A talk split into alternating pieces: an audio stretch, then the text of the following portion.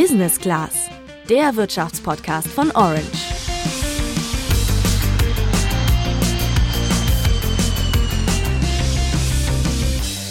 Praktisch jede Supermarktkette führt mittlerweile Eigenmarken oder auch Hausmarken genannt im Sortiment.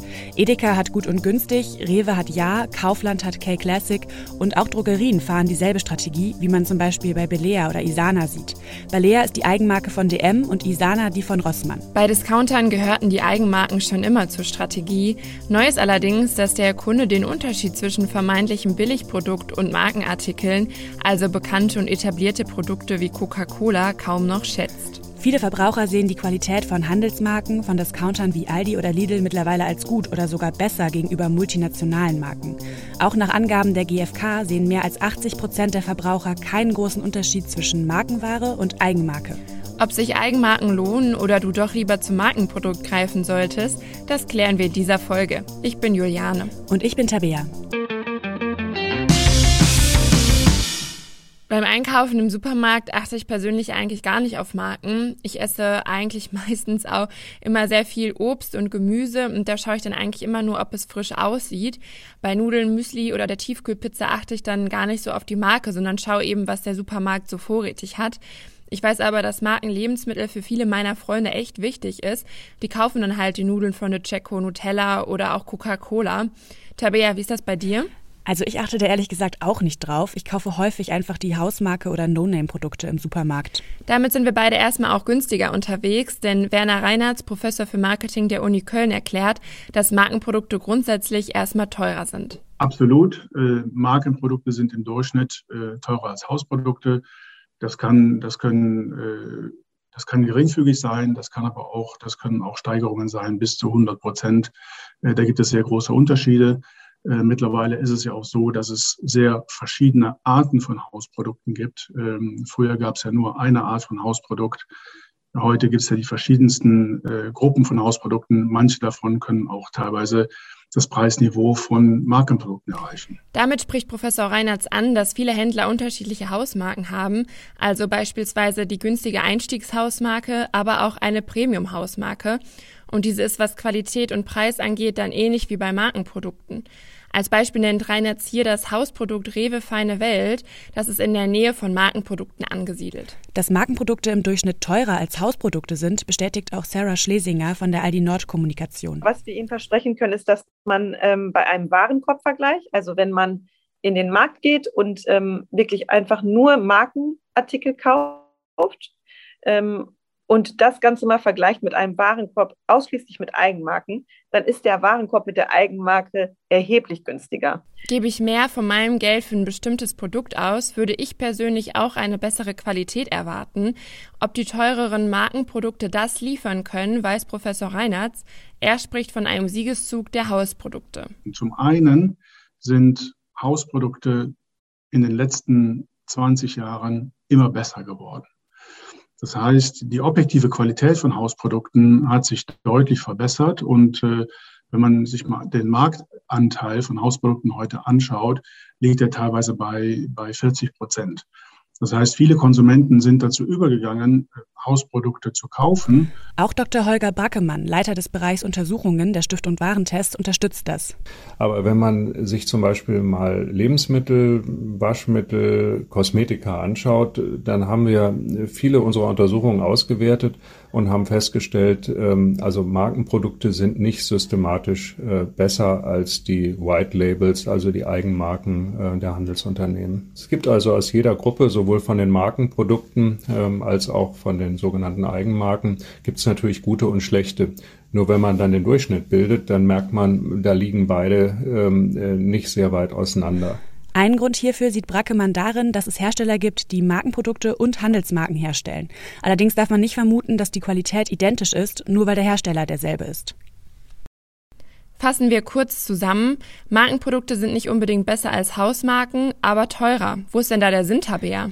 Ja, dafür, dass Markenprodukte teurer sind, gibt es mehrere Gründe. Professor Reinhardt erklärt den ersten. Ein Grund, wieso Markenprodukte teurer sind, ist, weil sie die entsprechende Marge auch äh, in die in Innovationen investieren und damit eigentlich immer eine neue Generation von Produkten vorlegen ähm, und die, die Hausprodukte dementsprechend dann zu einem späteren Zeitpunkt folgen. Und äh, um diese Investitionen tätigen zu können, müssten natürlich die, Haus die Markenprodukte entsprechend teurer sein. Ein weiterer Kostenpunkt für Markenprodukte ist das Marketing, weiß der Professor für Konsumentenverhalten und Marktforschung der Hochschule Rhein-Waal, Thomas Heun. Ja, No-Name-Produkte sind günstiger, weil äh, das ganze Marketing dafür eigentlich oder ein Großteil des Marketings und die Kosten, die damit verbunden sind, äh, wegfallen. Auch diese Produkte müssen natürlich kommuniziert werden, ja, aber ähm, die Verpackung ist deutlich weniger aufwendig. Ja, die Markenentwicklung und Markenbildung fällt eigentlich weg. Man kann sich sehr stark auf das Produkt und die Produktleistung konzentrieren. Bei einem Markenprodukt zahlt der Kunde, die Kundin halt äh, ein bisschen diese Faszination, die mit so einer Marke, die von so einer Marke ausgeht, auch, äh, die natürlich auch durch Markenbildungsmaßnahmen erstmal ähm, hergestellt werden muss. Ja, also klassisch fällt da die Werbung drunter, die ganze Markenkommunikation, die äh, das Ziel hat, ne, genau so einen, einen emotionalen Mehrwert eigentlich auch herzustellen. Und das verursacht Kosten. Ja, und die Kosten werden dann halt umgelegt auf, auf, auf die Preise und die, und die spiegeln sich halt auch in den Preisen wieder. Professor Reinhardt weiß, dass die Qualität der Produkte zwar bedeutsam ist, aber dass das Zusammenspiel von Preis und Qualität entscheidet. In vielen Fällen überwiegt allerdings der Preis und davon profitieren dann Discounter wie Aldi. Deren Erfolg liegt auf jeden Fall bei Hausmarken. Wir beide Tabea haben ja schon zu Beginn geklärt, dass wir nicht auf Markenprodukte achten, sondern auch zu den Hausmarken greifen. Sind wir da eigentlich die Einzigen? Nein, also da kann ich Professor Reinhardt beruhigen. Und, und auch wenn Hausprodukte vor etlichen Jahren hauptsächlich einkommensschwache Konsumenten adressiert haben, werden Hausprodukte heute tatsächlich äh, von der ganzen Bandbreite an Konsumenten gekauft. Und es ist in der Tat, sage ich mal, der, der, der, der intelligente, der schlaue Konsument, der heute vielfach auf Hausprodukte ähm, abzielt, unabhängig vom Einkommen. Wenn wir bestimmte Produkte kaufen, haben wir ja auch Erwartungen an diese Produkte. Welche Erwartungen haben aber eigentlich diejenigen, die Hausprodukte kaufen? Das haben wir Professor Heun gefragt. Also die Zielgruppe, die ähm, den günstigen Haushaltsprodukten oder Hausmarken zugeneigt ist, die erwarten eigentlich so eine Art guten Deal zu machen ja, bei solchen äh, äh, Käufen. So ein bisschen so ein Schnäppchen ähm, auch zu erstehen. Weil ähm, für sich selber ähm, ähm verargumentieren sie diese Käufe mit, ähm, dass sie eigentlich die ähnliche Produktqualität wie bei Markenprodukten kaufen, aber zu einem günstigeren Preis. Ne? So wird das dann halt argumentiert, dass man dann halt, ich sag mal, nur Hausmarke vielleicht gekauft hat, gerade auch weil man sich das leisten kann. Aber äh, das ist halt irgendwie so eine Art Positive Reassurance, wie man im Englischen sagen würde, so eine Postrationalisierung ähm, von dementsprechenden Kaufakten. Ja, man kennt das vielleicht ja, von einem Flohmarktkauf, wo man irgendwie ein, ein Produkt ersteht, ähm, das relativ wenig Geld äh, kostet und wo man sich so denkt, da hat man jetzt aber einen, einen guten, ähm, einen guten Kauf gemacht. Das ist den äh, Käuferinnen und Käufern von, von, von Hausmarken sehr wichtig wird dementsprechend in der Kommunikation auch häufig in den Vordergrund gestellt, wenn es um solche Marken geht äh, oder Produktmarken geht. Und wie sieht das bei Personen aus, die Markenprodukte kaufen? Das weiß Professor Heun. Und die anderen äh, Zielgruppen, die Markenproduktzielgruppen, lassen sich ein bisschen unterscheiden. Da kann man so zwei unterschiedliche Gruppen aufmachen. Die klassischen Markenkäufer, da geht es ganz stark ne, um so eine Qualitätsanmutung, die sich häufig auf, aus so einem Ansehen einer Marke speist auf der anderen Seite ganz stark um auch positive und gute Erfahrungen, die man mit diesen Markenprodukten gemacht hat, also eine Art Sicherheit, Vertrauen, das man haben will in diese Marke. Und dann zeigt sich im Moment gerade so eine neue Zielgruppe, eher jüngere Zielgruppen, denen ist halt immer der, der Zweck, ja, Purpose, wie man sagt im Englischen, äh, einer Marke oder eines Unternehmens, das hinter dieser Marke steht, auch wichtig, dass diese Marke halt äh, auch mehr bietet, vielleicht für ein Zusammenleben in der Gesellschaft oder auch gerade was ökologische Faktoren und Werte angeht.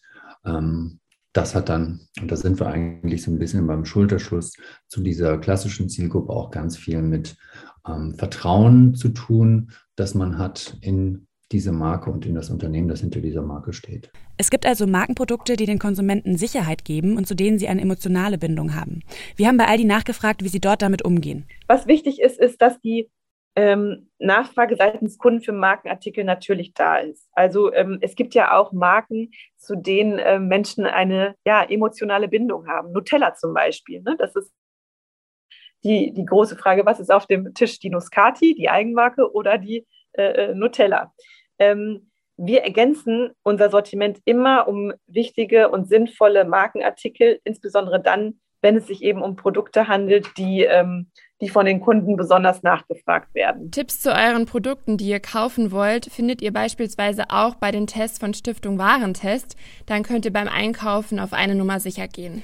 Damit sind wir wieder am Ende einer Folge angekommen. Wir haben auf jeden Fall gelernt, dass die Markenprodukte nicht immer besser sein müssen. Jetzt würde uns natürlich interessieren, wie ihr das seht. Kauft ihr Markenprodukte oder eher Hausmarken? Schreibt uns gerne über unseren Instagram-Kanal orange-by-handelsblatt und wir freuen uns natürlich über eine Bewertung bei Apple Podcast. Wir sind dann nächste Woche wieder für euch da. Bis dann. Ciao. Ciao.